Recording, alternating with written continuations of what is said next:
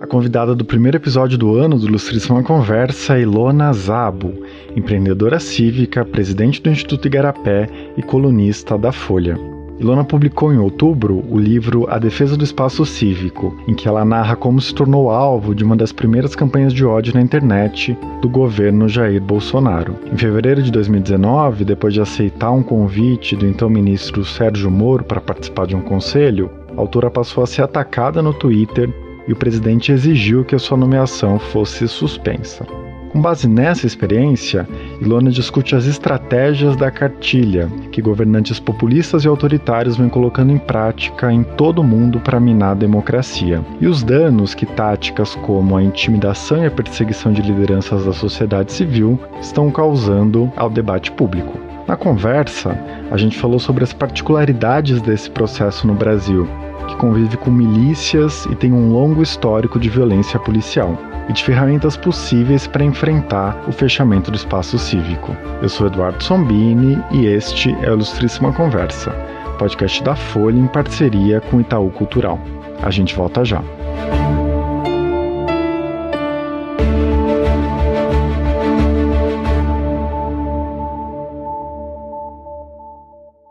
Inove seu jeito de usar banco. Seja BTG. Baixe o app e faça sua reserva. Ilona, o livro discute a ofensiva de líderes populistas e autoritários de todo o mundo contra a democracia. E você trata esse processo a partir da ideia de espaço cívico. Para a gente começar nossa conversa, você pode explicar o que você entende por espaço cívico e quais são os principais sinais de que ele vem sendo fechado no Brasil e em outros países? Primeiramente, obrigada pelo convite para falar sobre esse tema, que eu acho um tema muito urgente e necessário. É, enfim, né, começando por, por essa definição que você é, pergunta, né, o que, que é o espaço cívico? Essa esfera pública que está entre o Estado, a família, os negócios, onde nós, cidadãos, nos organizamos, debatemos e também agimos para estar tá influenciando tanto a opinião é, pública quanto as políticas públicas. É, isso é importante porque é, é, o espaço que nos permite a troca, é o espaço que nos permite é, incidir sobre os rumos do nosso país e da nossa sociedade como um todo. Então, é, quando a gente olha para o Brasil, o que a gente detecta hoje é que esse espaço que vem crescendo a partir da democratização, da redemocratização, né, com a Constituição de 88, é, e vem se fortalecendo, é, inclusive em estruturas formais, por exemplo, os conselhos participativos de políticas públicas, é, a partir já de, digamos aí, 2016, 2017, 2018, a gente vem vendo uma polarização que vai tirando as pessoas dessa esfera. Mas com as eleições de 2018, assim que é, o governo Bolsonaro assume, é, a velocidade com que esse espaço vem, vem sendo fechado, ela aumenta assustadoramente e de uma forma que eu diria deliberada. É, essa estratégia de fechar o espaço cívico, ela não é só brasileira. O Brasil e, e os governantes no momento aqui estão seguindo uma cartilha é, com estratégias que são usadas mundo afora por líderes com traços do que eu chamo populistas autoritários. É, e a gente vê, em geral, uma, um primeiro alerta na esfera digital. É, obviamente, a gente, todo mundo sabe né, das campanhas de desinformação, das notícias falsas, é, da difamação, do assédio, intimidação. É, e eu diria que essa é só a face mais visível digamos aí, dessa estratégia de fechamento do espaço cívico que faz parte da guerra contra a democracia. Então, é, diria que, que o sinal né, é, é, inicial está no mundo digital, mas que as consequências elas vão para muito além. As pessoas que são alvo, é, e todos nós, por conta dos resultados, dos impactos desse fechamento, é, pagamos é, caro. Você falou agora dessa cartilha que vem sendo colocada em prática no mundo todo, né? É, o que você enxerga de particular no governo Bolsonaro? O que é compartilhado com experiências de outros países? Dá para identificar algum traço específico nesse processo? Perfeito. Acho que é mais fácil começar pela segunda, né? Quer dizer, mundo afora, a gente vê, de um lado, esses governos é, atacando, por exemplo, ou tentando cooptar é, o judiciário e o legislativo. Então, tem uma questão, primeiro, de tentar consolidar o poder executivo né, e tentar é, fazer com que ou é, as, as instituições de, dos outros poderes respondam ao governo ou atacá-las, isso foi muito clássico é, no Brasil também. E no lado dessa do fechamento do espaço cívico, a gente vê é, também como uma forma bastante disseminada o ataque, obviamente, à imprensa, né? É, mas também às lideranças cívicas, ativistas, aos acadêmicos, cientistas, artistas. É, começa nesse sentido de uma demonização né, dos direitos humanos, da ciência e uma perseguição é, muito forte, onde oponentes, adversários é, viram inimigos. Né? É, e aí eu acho que, que, é importante dizer que é, essa, esses passos, eles são de fato é, seguidos e são bastante comuns é, nesses países como um todo, porque, novamente, o objetivo final ali é ter uma verdade única, é consolidar esse poder é, do executivo federal, é ter de fato na figura assim, do líder né, o, a voz é, é, da verdade, digamos assim. Então, o que aconteceu no Brasil, que eu acho que a gente precisa ficar muito atento, diferente desses outros países, é que em dois anos de governo, quando a gente pensa em supressão do livre debate, é, da capacidade mesmo de participar socialmente, no Brasil, por exemplo, a gente viu é, os dois primeiros atos, janeiro e fevereiro de 2019. Um foi um decreto tentando controlar ONGs é, que nem foi para frente pela, naquele momento ali pelo, pela reação. É, e o segundo, que foi muito bem sucedido da parte do governo, o fechamento das esferas de participação. Foram dezenas de conselhos é, de políticas públicas fechados. Importante dizer que esses conselhos não são os conselhos pagos das empresas, são os conselhos voluntários, é, em geral consultivos, é, onde a pluralidade de opiniões da sociedade é, são representadas, justamente para que a gente possa ter um debate é, e é, uma influência sobre as políticas públicas e também um monitoramento, é, um, uma maior transparência sobre o que está sendo feito. Isso foi muito rápido, foi absolutamente primeiras ações, né? E, é, de um outro lado, é, eu acho que tem algo também que está ah, bastante é, particular no caso brasileiro, que apesar de ser um governo de extrema direita, ele segue uns passos em relação às questões de militarização e as questões, por exemplo, de armamento e de politização das polícias, é, que se assemelha mais, assim, algo mais próximo da nossa realidade na América Latina, a uma Venezuela, por exemplo. Aí você vê a figura de Hugo Chávez, enfim, toda, toda a história também. Ele também armou milícias cidadãs, ele também militarizou é, o governo e também tinha essa essa estratégia de falar e de ter uma, digamos assim, como se as polícias, né, que são estaduais no Brasil, é, passassem a ter ali um, dizer, um, um, um líder nacional. Então, eu vejo como algo muito particular, que não é, é semelhante aos populistas de extrema-direita que a gente está vendo é, na Europa, por exemplo, e muito perigoso pela rapidez e pela seriedade é, nesse cruzamento do que eu digo que são é, as linhas democráticas mais fundamentais, é, quando a gente fala na, na, nessa área de segurança pública em especial, porque, enfim, né, quando a gente pensa é, a obrigação número um do governo, que é, é, de qualquer Estado, digamos, é de um governo, de um Estado, que é a base do contrato social, que é a proteção é, dos cidadãos, é, que é justamente a gente abrir mão de um pouco da nossa liberdade para que o Estado nos dê aí a, a segurança, né, não só física, mas é, enfim, segurança nos nossos é, é, jurídica, segurança dos contratos, enfim, toda, toda a base do nosso pacto. É, isso, é, pela parte da segurança é, pública, é, quando a gente passa a ver uma terceirização e uma, digamos assim, uma polemização de um assunto que é muito sério, né, que é, é o controle responsável do uso da força pelo Estado, é, ele me deixa muito preocupado, até a conta mesmo da nossa história de ser um país é, que nesse aspecto ainda estava muito longe da consolidação democrática. No livro você apresenta uma síntese das principais estratégias que esses governos vêm usando para atacar direitos fundamentais e silenciar a sociedade civil, né? E diz que é comum que táticas legais, ilegais e extralegais aconteçam ao mesmo tempo, o que torna ainda mais difícil responsabilizar quem está por trás dessas ações. Você acha que esse contexto que você acabou de delinear é a existência das milícias, a profundidade da violência urbana no Brasil, as questões não resolvidas de violência policial. É, isso tudo torna o cenário mais grave? É, sem dúvidas, acho que isso agrava muito é, o nosso, digamos assim, o, o, o grau e, e, o nível né, das ameaças à democracia, porque é, para elaborar um pouco no que eu estava dizendo, quer dizer, a gente estava num, num processo no Brasil é, de ampliação, consolidação do espaço cívico e de, acho que, fortalecimento da nossa democracia, que é uma democracia jovem.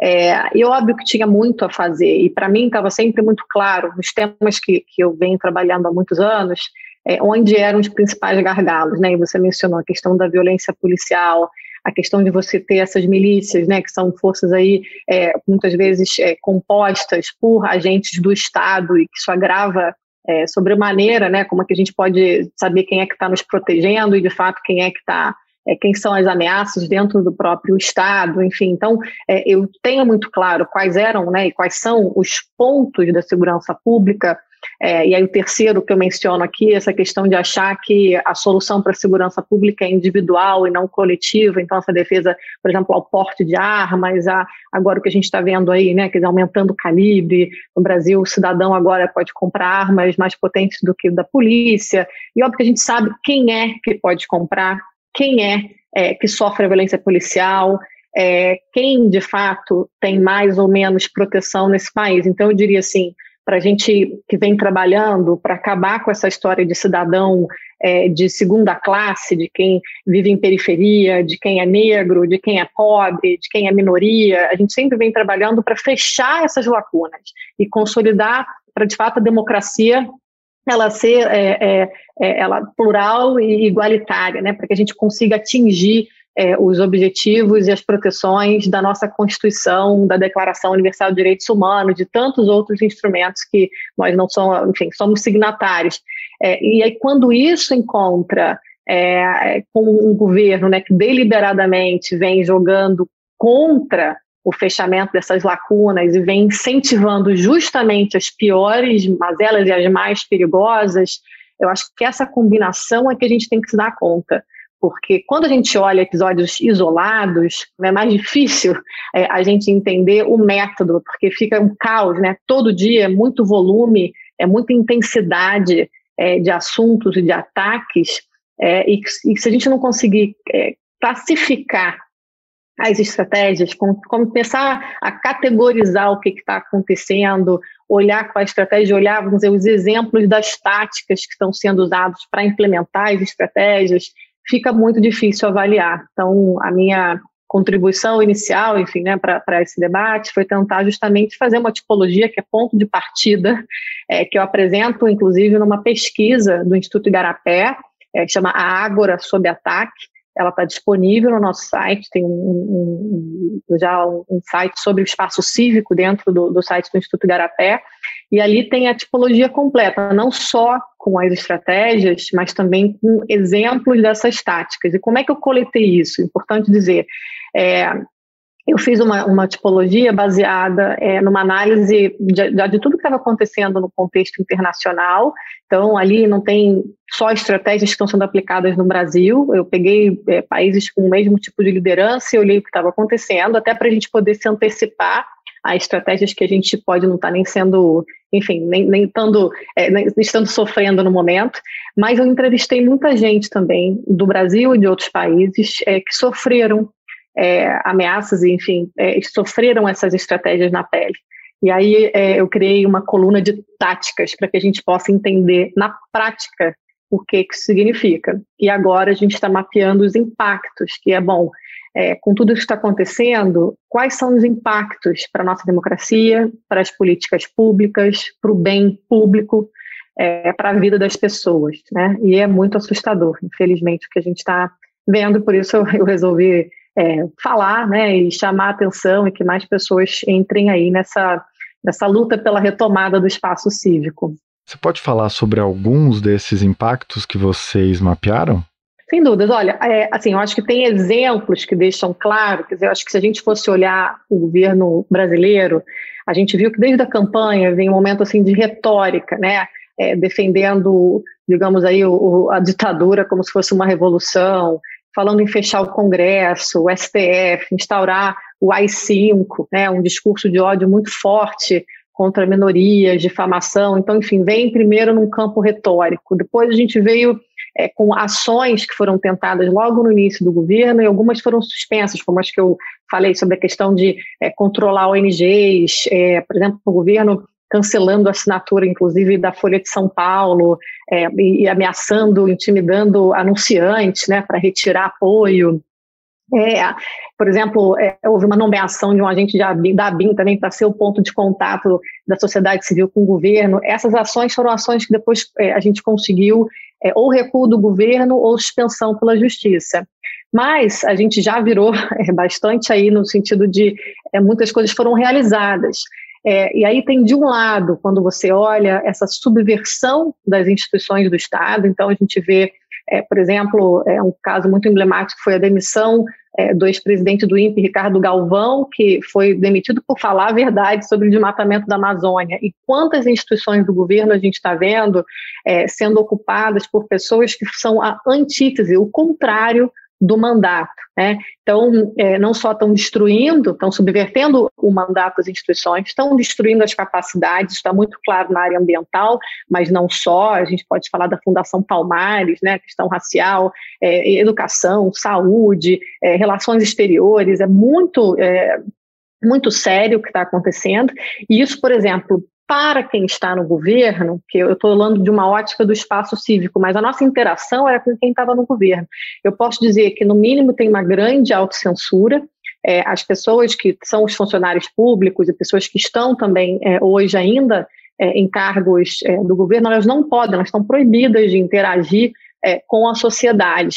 É, e isso eu tenho novamente, o que eu estou falando aqui não é da boca para fora. Eu estudei, eu mapeei, eu tenho, enfim, é, a maior parte das entrevistas ela foi, foram anônimas, porque as pessoas não, não querem estar se expondo, né, já sofreram muito, mas enfim, um, é, um, um digamos, um, uma reação e um, uma questão imediata de impacto é que a gente perdeu o assento à mesa. Então, a gente não tem mais troca com o governo federal como a gente tinha antes.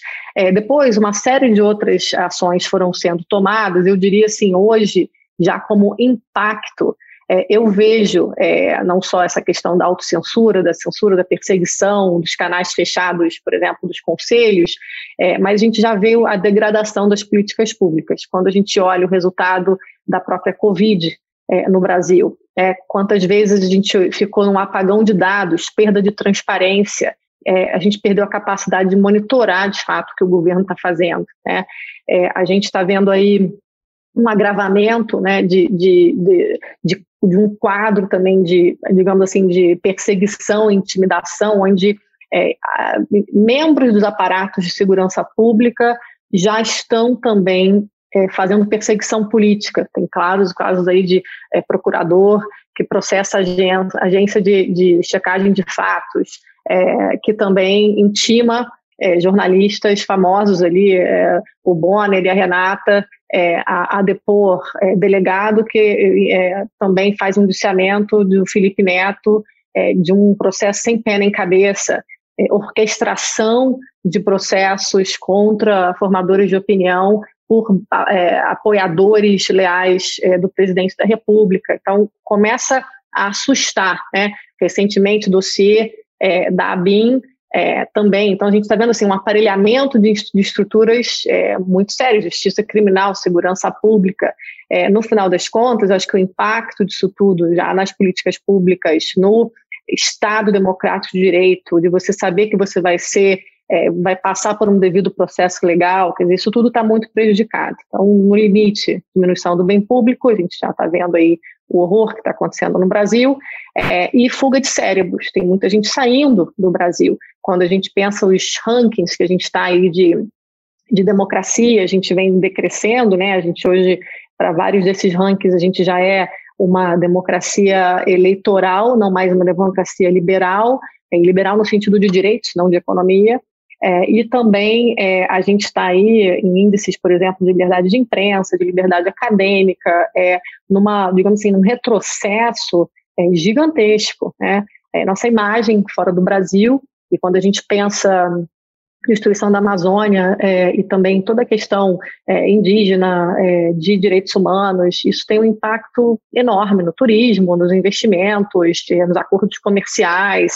É, e isso tudo não estou falando de futuro, eu estou falando de presente. Eu acho que esse custo, infelizmente, todos esses impactos, se não houver aí um, um, um sério, uma séria mudança de curso é, do que está dessas estratégias, vai ser ainda muito agravado é, e pode piorar, como também piorou é, em, em, outros lugares do mundo, se é, tiver um segundo mandato. E aí onde é, o que era, digamos, é, extra legal começa a virar legal, começa a haver mudança de lei, mudanças na Constituição que acabam por garantir é, esse fechamento. Quer dizer, o que era legal, o que era ilegal, é, começa aí a ser é, legalizado, né? É, e aí, de fato, você vê como as democracias morrem.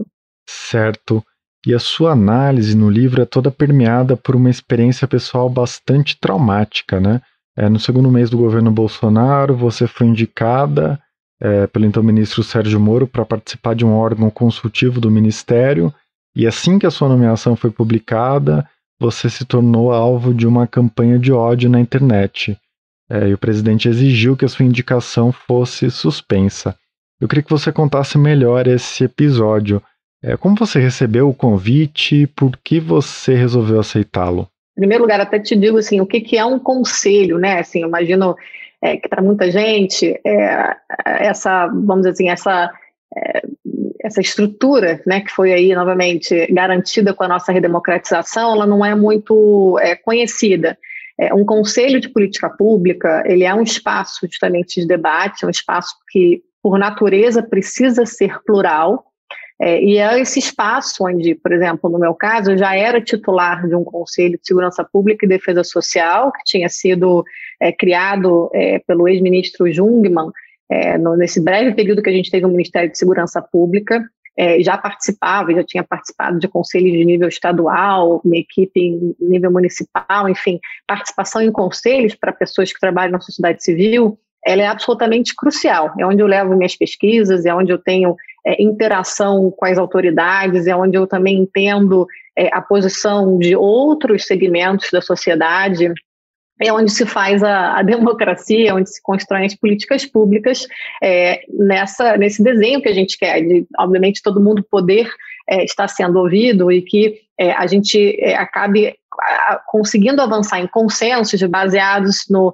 conhecimento, baseados é, no melhor resultado para a coletividade. Então, é, o conselho que eu fui convidada era um conselho de política criminal e penitenciária, que eu sabia que ia ser um lugar bastante difícil, porque eu ia ser uma posição bastante minoritária, é, mas por que, que eu aceitei esse convite? Porque eu também sabia que nesse governo é, seria provavelmente o único espaço onde eu poderia estar falando sobre questões de políticas de drogas, porque a gente estuda há muitos anos é, os impactos das políticas de drogas é, em geral, mas também no sistema penitenciário. É, e eu falei, bom, é dever cívico, né?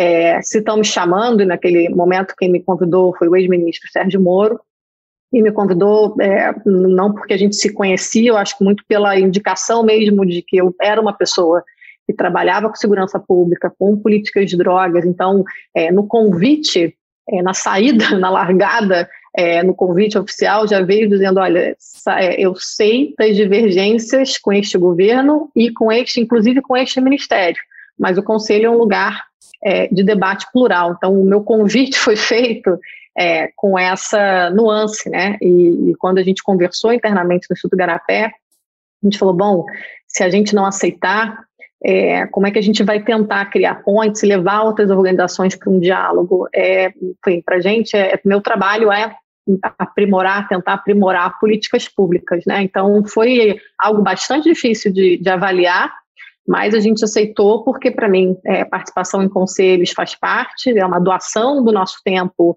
para o Estado brasileiro, não é para o governo A, B ou C. Participei em diferentes governos, de diferentes conselhos, né, em diferentes níveis também. É, mas porque naquele momento em especial eu via que é, tudo que a gente defendia estava ameaçado e que se estavam me dando essa aberturazinha que fosse é, eu precisava é, minimamente tentar, né? E que se não desse certo, eu também teria mais informação é, né, de qual era a diretriz, de como é que estava sendo feito, inclusive para trazer informação para a sociedade. Então, é, foi, foi, uma, foi uma escolha difícil, mas eu encarei, nós encaramos institucionalmente como um dever cívico um dever da nossa instituição. É, e aí, bom, o que, que aconteceu, né? É, acho que foi um caso bastante é, enfim, explícito, mas muita gente não entende, né, o motivo, né, do ter aceito, mas é, quando, é, foi, quando a nomeação foi publicada, foi, foi algo que, novamente, para a gente entender que tem método, é orquestrado, né, a própria base leal do governo, quer dizer, foram eles que, que é, né? Então teve lá um lobista das armas que há muitos anos já, é, enfim, faz o contraponto às nossas propostas que são baseadas aí em evidências, propostas técnicas que em outro momento eu te diria que qualquer policial é, e pessoa do exército que você fosse perguntar é, concordaria com elas, inclusive porque nós construímos nossas propostas com as instituições, a gente não faz isso sozinho, é, é que nesse momento eles estão proibidos ou, enfim, né, de falar e estão aí num momento bastante delicado também. É, mas, enfim, um lobista das armas publica no Twitter, e aí um dos blogueiros, que inclusive está aí hoje sendo processado, lança a tal da hashtag Lona Não. E daí, obviamente, vem o, o efeito manada, muito robô, muito perfil falso e tal, e depois parece que é tudo orgânico, né? É, e no dia da nomeação, é, por coincidência, é, eu estava nesse dia sentada mesmo numa reunião no Ministério da Justiça, com a outra diretora, Melina Risso, do Instituto Garapé, com o chefe de gabinete, da, chefe de gabinete do então ministro Sérgio Moro, o general que era o diretor da Senasp, que é a Secretaria de Segurança Pública, falando justamente, a gente estava levando lá argumentos contra é, a questão do excludente de licitude. Então foi um dia muito tenso, porque na hora da nossa reunião, isso já era trending topics no Twitter, e o ministro é, disse, olha, eu vou ter que sair 15 minutos mais cedo porque eu vou estar. Tá, o presidente me chamou para uma conversa. Naquele momento passou pela minha cabeça, mas falei não, é uma nomeação para um conselho voluntário, não remunerado, né, partes, enfim, é, consultivo. Isso não é algo que o presidente vai se meter, porque o presidente tem mais o que fazer, né? Assim, tem problemas muito sérios para resolver. É, enfim, falei, será que é, minhas ideias são tão perigosas? Será que a minha opinião é, é tão, né, vista como tão perigosa. E óbvio, naquele momento era muito recente, era fevereiro de 2019, né, segundo mês do governo, é, não estava claro ainda para muita gente. Para mim sempre teve, é, mas não estava claro para muita gente a questão da intolerância, né, vamos dizer, de que é, pessoas que pensam diferente iriam ser tratados e, é, e digamos assim, né, como inimigos, e, e, enfim, tudo isso depois de acontecer. E, bom, é, não teve como sustentar essa nomeação, porque é, realmente a base foi absolutamente, é, enfim, é, foi, foi um aprendizado, obviamente, sabendo o que eu sei hoje, né, não, não teria como aceitar, mas naquele momento acho que serviu para mostrar o quão intolerante é, seria aquele governo, né, depois de, é, enfim, eu sou uma das é, centenas de pessoas hoje que são alvos né, dessas milícias digitais e de um núcleo mais ideológico que é ali, é, é enfim, inclusive né, tem, tem acusações de que é, é, um núcleo que não é só externo, ele também é interno, né, tem pessoas desse é, enfim, suposto gabinete do, do, do ódio né, dentro da presidência da República, e a gente está aí é, observando os desdobramentos sem, honestamente, saber é, se a gente consegue é, parar, frear a tempo, né, é, de, de segurar ainda o nosso projeto de, de consolidação democrática sem sofrer maiores, é, enfim, acho que maiores derrotas, digamos assim. Eu espero que a gente consiga. Sim, com certeza. E você pode contar os impactos que essa história teve na sua vida pessoal e profissional? Você se sentiu diretamente ameaçada quando você ainda estava no Rio de Janeiro?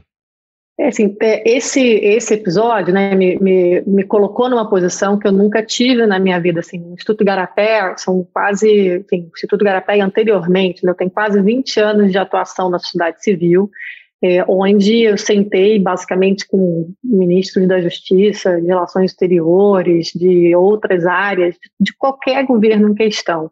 Então, na minha, e também com parlamentares, com, enfim, membros do judiciário, minha atuação nunca foi uma atuação é, ligada a um ou outro governo, ela sempre foi uma, uma atuação que é, enfim, vislumbrava e era necessário que eu conversasse com pessoas de todas as ideologias, diferentes partidos. Então, para mim, é, não poder fazer é, esse trabalho, é, é, obviamente que primeiro é, era um problema para a minha instituição. Então, assim, institucionalmente, essa porta fechada já nos, nos, colocava num lugar de ter que repensar nossas estratégias, porque a gente sempre foi uma organização de trabalhar com é, e não contra nenhum governo.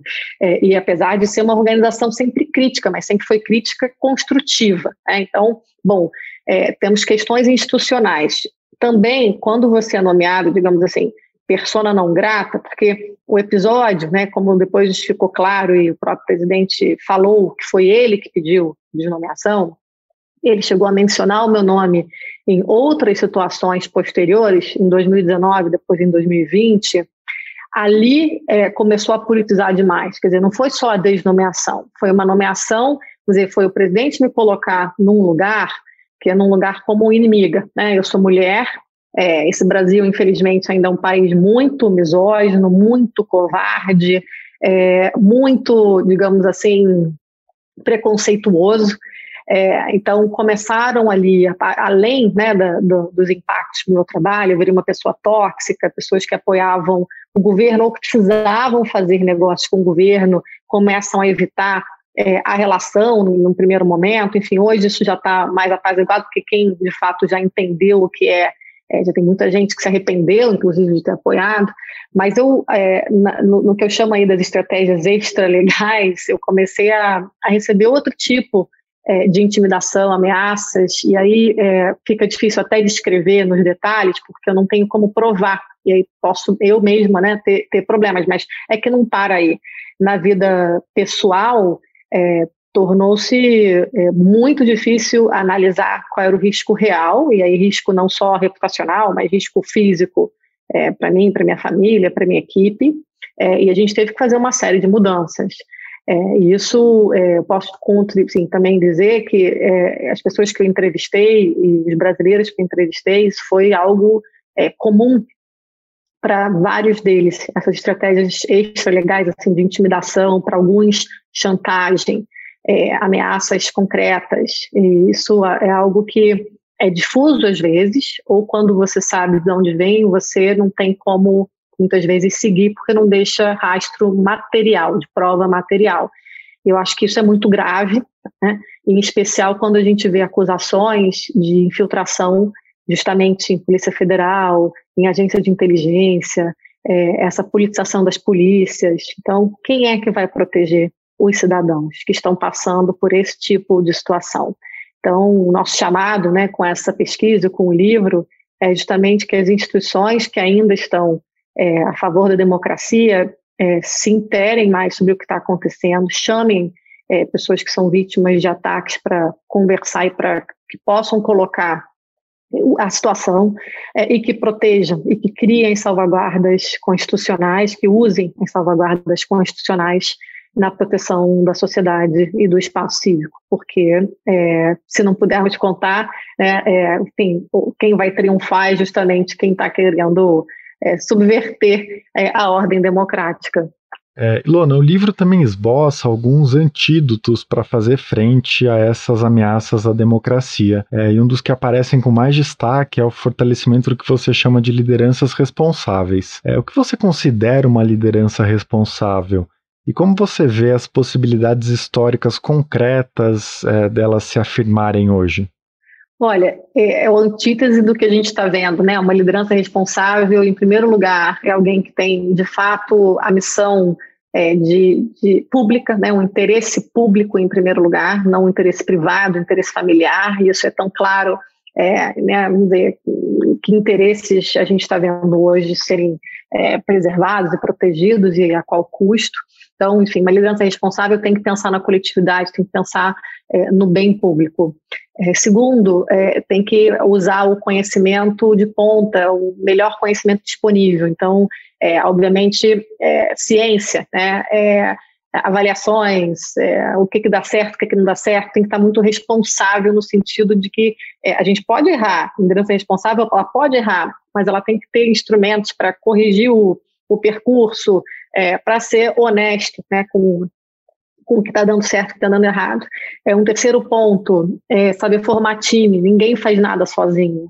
Então, essa ideia que a gente tem no Brasil de que lideranças são super-heróis, são salvadores da pátria, são mitos, isso é uma ideia muito equivocada e muito perigosa, porque a gente só consegue resolver os problemas complexos que a gente tem com os melhores times, é, com de fato as melhores cabeças e que sejam também cabeças que representem a diversidade, a pluralidade é, e a riqueza que a gente tem no nosso país. Obviamente, um país como o Brasil, isso, isso é chave, inclusive pelas questões de desigualdade é, e das vozes que muitas vezes não estão representadas no debate. É, então, sim, essas características são básicas, entendendo que hoje é, os líderes têm que ser muito mais colaborativos do que competitivos, precisam estar é, favorecendo, é, obviamente, o diálogo, né, a tolerância. Então, essas são as lideranças que a gente tem que buscar. É, e que falem a verdade, é, enfim, independente se isso tem custo eleitoral ou não. Né? E eu acho que isso é o mais difícil na nossa história, a gente vê sempre essa, esse cálculo eleitoral é, que impede que lideranças defendam posições difíceis, conversem com a sociedade, com a população de forma honesta e façam o que tem que ser feito, que muitas vezes é anti, digamos assim, antipopularidade, né? É, mas, enfim, é muito necessário. E eu acho que a gente tem que aprender a votar, é, aprender a, a, a detectar né, quem são pessoas que têm genuinamente preocupação com o coletivo é, e parar, eu acho que de também achar que o nosso papel é só o voto, né? Porque o segundo chamado do livro é pela ação cívica, é justamente o papel do cidadão. Porque se a gente acha que a liderança é responsável por tudo, a gente acaba buscando justamente a figura do líder carismático, salvador da pátria, de alguém que é o super poderoso que vai resolver todos os nossos problemas. Essa pessoa não existe. Né? É, ninguém é capaz de resolver todos os nossos problemas, a gente tem um papel muito maior na sociedade se a gente quer que seja uma sociedade igualitária, justa, segura é, e sustentável. E aí é, é, o, é o meu segundo chamado ali para que a gente entre muito mais ativo também nessa defesa e nessa participação dessa construção do país né, e do, do planeta que a gente quer viver. Você defende também que os líderes e as líderes vão precisar formar coalizões amplas para frear a onda autoritária. Você considera que existe espaço no Brasil hoje para forças políticas distintas é, se unirem em torno de uma agenda comum? É, no ano passado isso apareceu com bastante força, né, os ensaios é, de uma frente ampla contra o governo Bolsonaro. Como você enxerga essa questão na conjuntura atual? Olha, Eduardo, eu vejo da seguinte forma: assim, na sociedade, eu vejo que essa ficha, digamos assim, já caiu é, e tem muita gente tentando fazer um exercício, que é um exercício muito, muito é, necessário e que não é simples, é, do diálogo com os diferentes, da escuta, para que a gente ache os pontos sinérgicos. Né? Eu acho que quando a gente bota aí no, no guarda-chuva de defesa da democracia, é, tem muita gente disposta a, a, passar por cima de diferenças, de, de mágoas, de decepções, né? de é, enfim, de é, perdoar pessoas que, que, eram próximas e que a gente vê como, enfim, tendo se equivocado. E, e, se a gente não fizer isso, se a gente não, não der uma chance também para as pessoas que a gente acha que, mesmo tendo, seja é, apoiado, votado, feito algo que a gente é, não concorda, é, a gente não tem chance. Então, acho que na sociedade eu vejo isso como algo é, mais verdadeiro, até porque as pessoas é, brigaram com seus familiares, com seus amigos, isso está doendo muito, né? Essa divisão ela foi muito além da política, ela, ela, é muito real na vida, do dia a dia, né? Na vida de cada um de nós. Então, é, a gente está sofrendo com isso, acho que a gente tem tentado reparar e achar maneiras de, de reatar esses laços. Na política, o que eu vejo é que é, quem tem proposto, em geral, se propõe como líder dessa frente. Eu acho que é, isso é muito complicado, né? Porque é, eu acho que o, o, líder da frente ampla, se chamarmos assim, vai aparecer mais para frente, no sentido de é, quem de fato é, são as lideranças capazes né, de aglutinar é, pessoas de, um, de uma centro-direita a uma centro-esquerda, dos moderados, das pessoas que querem defender né, a democracia, a Constituição, os direitos tão duramente a gente conseguiu começar a conquistar, muitos ainda só no papel, né, para muita gente faltando muito.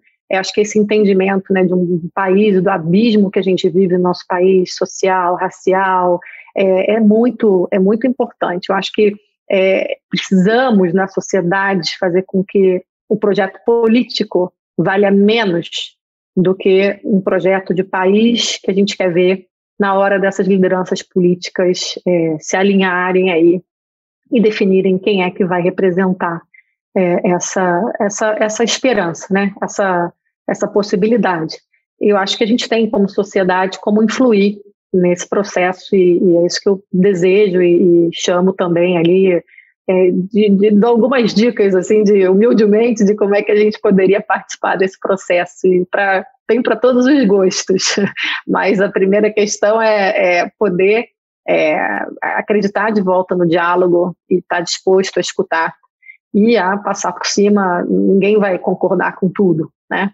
Então a gente tem que achar os pontos de contato os pontos de concordância se agarrar a eles e ir construindo confiança para que, que, enfim, que os assuntos possam estar sendo ampliados, que a gente possa estar construindo uma visão é, comum é, entre diferentes, o que é possível, não é fácil, mas é possível. E eu né, voto e trabalho para que a gente consiga é, dar espaço e forçar que o campo político é, seja menos, é, pense menos no ego, né, e mais no resultado desse processo para todo, para a população, né, em especial para os que mais, é, para os que têm muita pressa, né, para os que têm fome, que estão sem trabalho, para as pessoas que estão morrendo nas periferias, para as crianças que são vítimas de bala perdida. Acho que a gente está num projeto muito destrutivo de país que não dá mais para a gente ficar assistindo isso de braços cruzados ou esperando essa página virar. É, a página vai virar se a gente é, de fato fizer a nossa parte. Né? Ele é um livro pesado, mas que ele termina com, com todas essas, é, enfim, chamadas, eu acho que algumas dicas para quem está querendo se juntar. Ilona, para a gente se encaminhar para o final, eu queria mudar um pouco de assunto. Em novembro, a gente publicou na Ilustríssima um artigo seu e da pesquisadora Carolina Taboada sobre a aprovação da descriminalização da maconha e de outras drogas em vários estados americanos nas últimas eleições. É, vocês escrevem né, que a vitória dessas propostas indica o fracasso da guerra às drogas, mas que no Brasil são as narrativas descoladas da realidade, é, pautadas no proibicionismo, que ganham terreno. É, esse é um tema muito caro a você, né? Você é uma defensora há muitos anos da descriminalização das drogas. Você pode falar como a segurança pública brasileira poderia mudar com a aprovação de medidas desse tipo? Sim, enfim, é um tema, né? Quando a gente também vai para o debate público, ele é muito é, utilizado, assim, muito mal utilizado, né? Ele é um tema é, que vira polêmico, mas ele é um tema extremamente chave. Eu digo que, para mim, ele, quando, é, como eu trabalhei em diferentes temas de segurança pública, quando eu entendi melhor é, a política de drogas e o aparato que foi construído no Brasil e mundo afora para tentar dar conta de uma política que é impossível ser implementada, eu percebi que ali era um nó-chave. É, e por quê? Né? A política de drogas, eu sempre falo é, que ela causa muito mais dano do que o consumo de drogas em si e ela causa dano para quem usa ou não usa drogas, para quem gosta ou não gosta, ela afeta todos nós. No Brasil isso está muito claro quando a gente olha é, o nosso número de homicídios, quando a gente olha o nosso número de pessoas presas, é, homens e mulheres, quando a gente olha, obviamente, é, a justificativa, muitas vezes, para uma violência policial, que também coloca o policial em risco. Enfim, a gente né, não só é um país com um número é, absurdo, um dos mais altos do mundo, é, de pessoas que são mortas por policiais, mas também de policiais mortos. É, e é algo que é impossível, porque a guerra contra as drogas, né, as drogas são substâncias aí que não têm vida, então é uma guerra contra pessoas, a gente está falando de pessoas, a gente está falando de algo que a gente está tentando é, é, curar é, algo que, que deveria ser cuidado e tratado na esfera da saúde pública, é, com o aparato de segurança e justiça criminal. É caro, é ineficiente, é desumano, e eu diria que causa distorções é, gravíssimas na nossa sociedade. Então, o que a gente defende é que seja uma política muito mais é, baseada né, nessa prevenção honesta, numa educação sobre drogas, é, numa, num sistema de saúde capaz é, de lidar tanto com essa é, prevenção do uso, mas também com, com é, as pessoas que fazem, é, abusam né, das drogas, mas que essa política não tenha consequências negativas para toda a sociedade, porque quando ela está no campo da segurança pública e justiça criminal, ela acaba dominando. Hoje a gente vê, por exemplo, foco é, é, de, de, Polícia Federal, até de operações do Exército, ele é tão obcecado na questão das drogas que você esquece das armas, você esquece dos crimes ambientais, você passa por cima de direitos humanos. É, enfim, há algo que, que é, digamos assim, está no imaginário das, das forças de segurança é, que precisa ser desconstruído, porque essa guerra ninguém vai ganhar, todo mundo perde. Quem ganha, na verdade, né, é, é quem está armando todo mundo, quem está. São as estruturas de coerção, né, é, e ganha o crime, porque ele se fortalece, a demanda existe, é, vai ter sempre gente querendo comprar, então vai ter sempre gente querendo vender. Então, né, assim, tem muito papo para esse tema, mas eu acho que dizer assim, quanto mais eu conheço é, entendo é, as consequências e as possibilidades que outros países já adotaram, é, eu vejo o Brasil está ficando para trás. É, o Brasil tem os problemas muito mais graves do que vários outros países que já adotaram é, políticas muito mais inteligentes, humanas, eficientes. É, e não temos nem dinheiro para ficar bancando o que a gente faz mal feito e com todas essas consequências. A gente tira recursos onde a gente deveria estar colocando. Então, eu gostaria muito que esse tema voltasse à pauta é, de uma forma também menos apaixonada e que a gente pudesse estar conversando com as pessoas que têm medo, como eu tenho também. Eu também tenho uma filha de seis anos. É, obviamente, a gente não quer é, criança, adolescentes é, usando drogas, nem perto de drogas. A gente não quer é, adultos abusando de drogas. A gente quer, obviamente, as pessoas saudáveis, mas tem muitas maneiras de a gente conseguir isso e não é a que a gente está tentando. Luana, esse é o primeiro episódio do Ilustríssima Conversa de 2021. É para a gente encerrar. É, se 2021 pudesse ser um ano melhor que 2020 do ponto de vista do espaço cívico e da sociedade civil brasileira, é, o que você esperaria para esse ano? Olha, acho que a primeira questão que eu espero que a gente consiga é, mostrar é que o que está acontecendo não é bom para ninguém. Né? Eu acho que, que quem está contra as propostas desse governo não é porque é de uma ideologia ou de outra. É porque a gente quer, quer um país baseado na esperança, um país baseado na possibilidade, é, na construção, chega de destruição.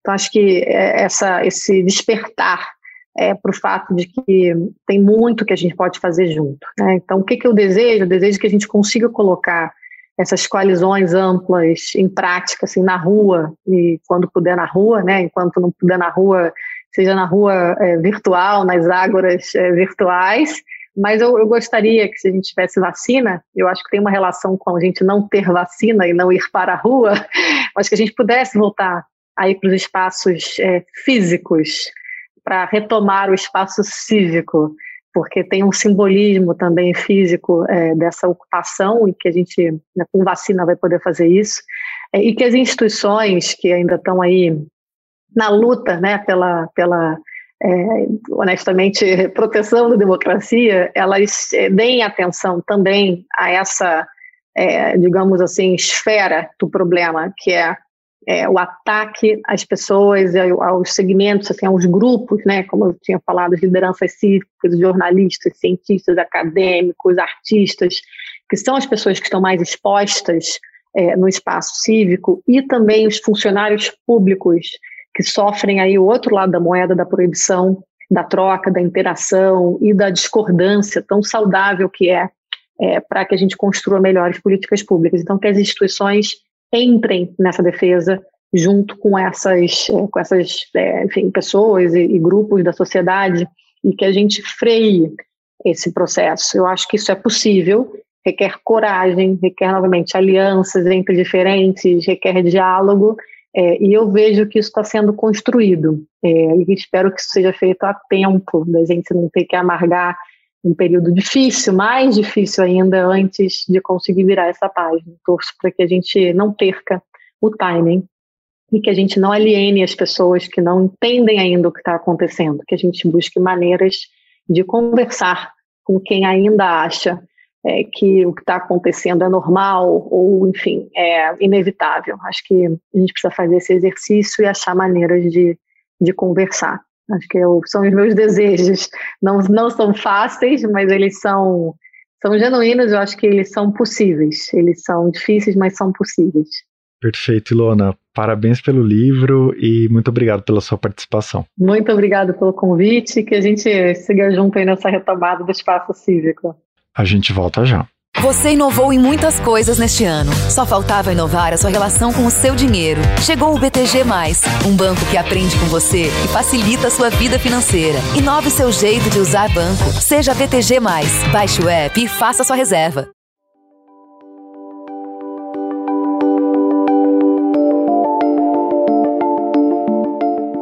Este foi o Ilustríssima Conversa. Eu sou Eduardo Sombini e a edição de som é do Stefano Macarini. Até a próxima!